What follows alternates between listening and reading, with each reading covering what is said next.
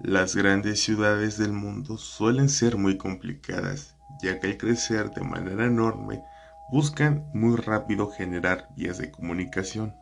La Ciudad de México es una de esas ciudades. Gracias al crecimiento de la conurbación, se han generado diferentes tipos de transporte público, tales como el guajolotero, el pollero o el pecero, como le conocemos. El microbús para los cuates, la combi, el trolebús y el nuevo metrobús eléctrico. En aquellos años del porfiriato llegó uno de los más importantes, el tranvía, pero uno de los que más sorprendería a todo el mundo, e incluso a los mismos mexicanos, y me atrevo a decir que es uno de los vías de comunicación más eficientes y más importantes de la Ciudad de México.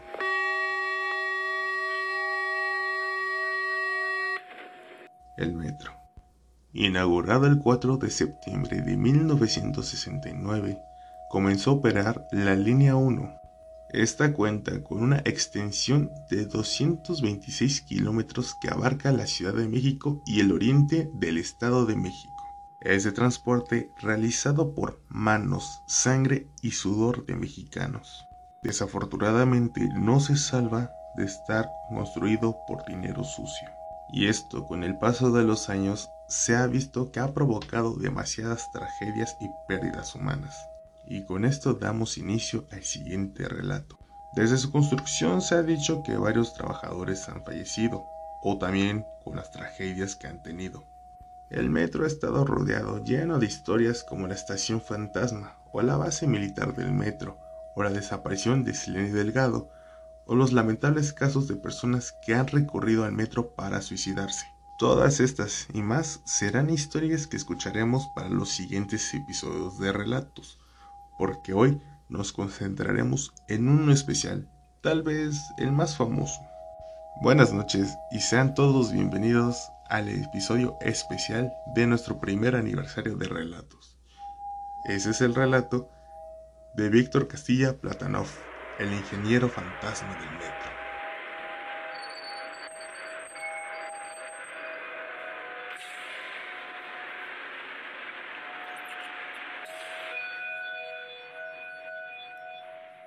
Un inspector de vías realiza su trabajo bajando a vías entre los túneles de Potrero y La Raza, avisando a supervisión que haría un descenso a vías para que se llegara a cortar la corriente y los conductores del metro sepan que hay hombre en vía.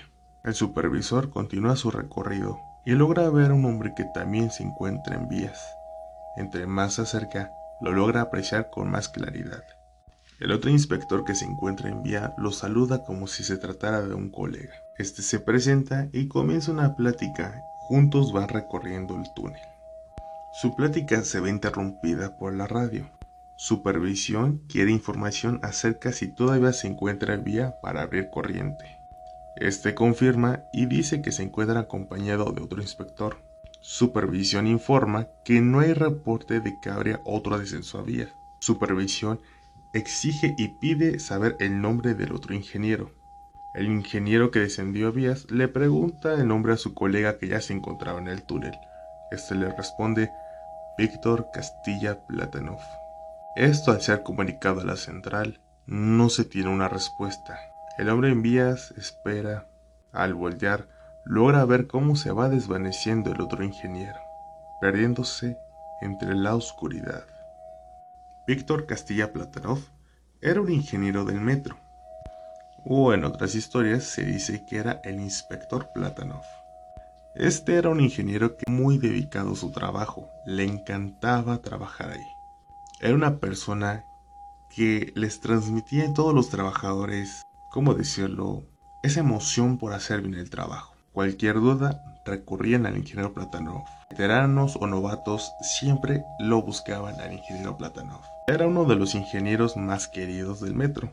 Mayor preparación y mayor experiencia. Y siempre muy alegre recibía a quienes lo buscaban solucionar un problema cerca sobre el metro. Era un día normal de trabajo en la línea 3 del metro, la línea de Indios Verdes a Universidad. Entre esa línea se encuentran dos estaciones que se conectan, Potrero y La Raza. A Central se comunica el conductor de un ferrocarril informando que la unidad presentaba fallas. Este requería ser asistido por un inspector. Necesitaba ser atendido porque esto podría generar un mayor accidente. Central informó a los inspectores. Nadie respondió. La radio suena nuevamente. Quien reporta es el ingeniero Platanov, quien reportó que haría un descenso a las vías, informando que vería el conductor en el trayecto de Potrero y La Raza, que la unidad fuera puesta en movimiento a una muy baja velocidad. Pasaron los minutos, la radio vuelve a sonar. Central responde. El conductor dice que el ingeniero no ha llegado al sitio acordado. Central busca al ingeniero Platanov, pero nadie da rastro de él. El ingeniero tampoco responde su radio. Central vuelve a comunicarse con el ingeniero, pero no hay respuesta. Preguntan a los conductores si ha habido un descenso a vías. Los conductores responden que no han avanzado ya que se cortó la corriente. Pasaron los minutos, pasaron las horas, y el ingeniero Platanov no se presentó en el lugar. Central preguntaba a los inspectores si había habido un descenso a vías. Los inspectores contestaron que solo se había dado el aviso, mas no la orden de cortar corriente. Pero la corriente estaba cortada, así que por lo tanto no habría un accidente. Pasaron más horas y el inspector nunca llegó. Al conductor se le dio la indicación de que llevara la unidad al taller de indios verdes para que fuera reparada. El conductor obedeció, llevó la unidad a una velocidad muy baja. El conductor llegó al taller de mantenimiento y volvió a reportar que el inspector no había llegado. Una vez la unidad llevada a Indios Verdes, Central trataba de comunicarse o de dar con el paradero del ingeniero. De repente en el taller buscan al conductor para informarle que fuera a revisar la unidad. Al llegar logran ver que en los rieles se ven restos humanos. El conductor volvió a llamar a Central, informando que se encontraban restos de un cuerpo, preguntando si se había reportado acerca sobre un suicidio. Central respondió que no tenía ni siquiera el aviso o la notificación de que había ocurrido un suicidio y que un inspector había recorrido las vías después de que la unidad fuera llevada al taller.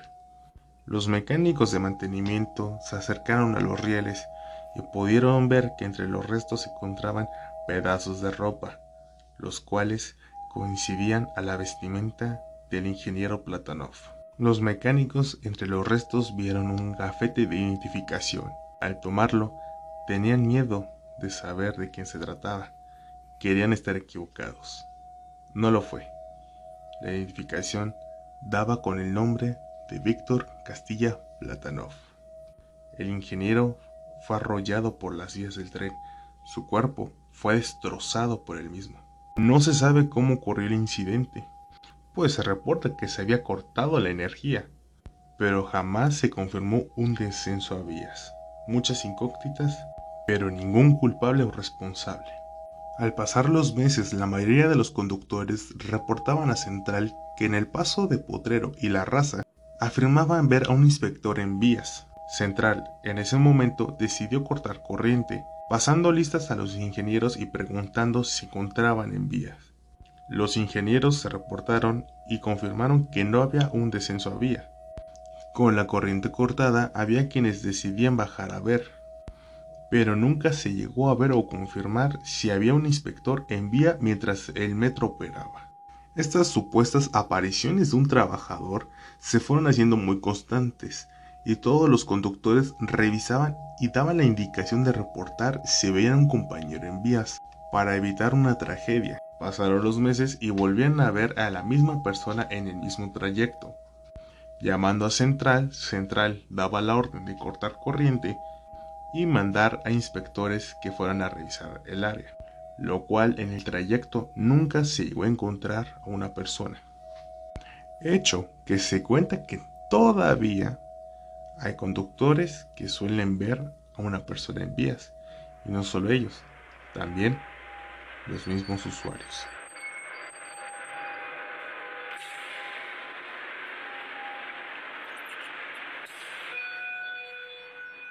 Al medio año de la muerte del ingeniero Platanov, un nuevo inspector bajó a vías, siguiendo todo el protocolo, informar, revisar y pedir autorización del descenso a vía.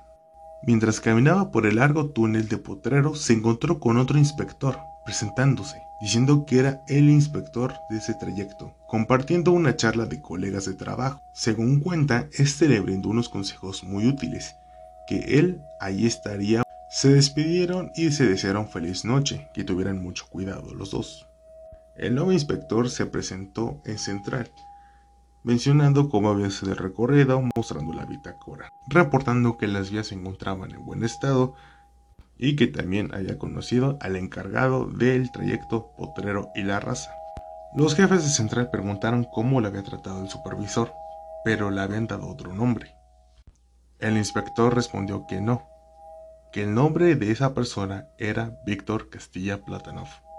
Los supervisores se quedaron mudos, dijeron que eso no podía ser posible, ellos le preguntaron si realmente habían visto a Platanov.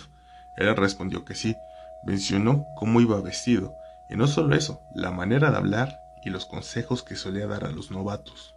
Los supervisores volvieron a preguntar si realmente estaba seguro. Él respondió que sí. ¿Cuál era el problema? Todos se miraron. Uno se armó de valor y le respondió. El inspector Platanov tiene medio año que falleció. El nuevo inspector pensó que se trataba de una broma, pero respondieron que no era así. Le mostraron una foto y él dijo que sí, era Platanov a quien había visto. Los supervisores pensaron que el joven se había drogado o que estaba bajo los efectos del alcohol, pero todo lo contrario. Realmente estaba consciente y él estaba seguro que quien había visto era el inspector Platanov. Los viejos trabajadores del metro, inspectores y conductores cuentan que tras saber sobre la muerte de Platanov, el joven empeoró de salud. Se dice que alucinaba y que su salud peligraba. Algunos compañeros de trabajo lo iban a visitar para que se aliviara un poco, pero no querían regresar cuando éste les contaba que Platanov lo iba a ver al hospital. La salud del joven empeoró y desafortunadamente Murió a muy temprana edad, causa de muerte sin resolver.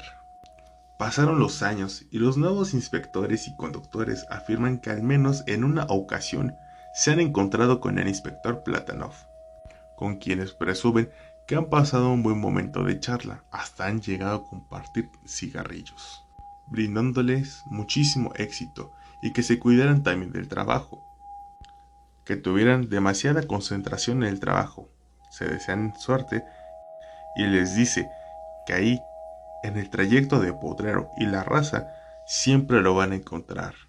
Ahí se encuentra el inspector Víctor Castilla Platanov, el inspector fantasma del metro.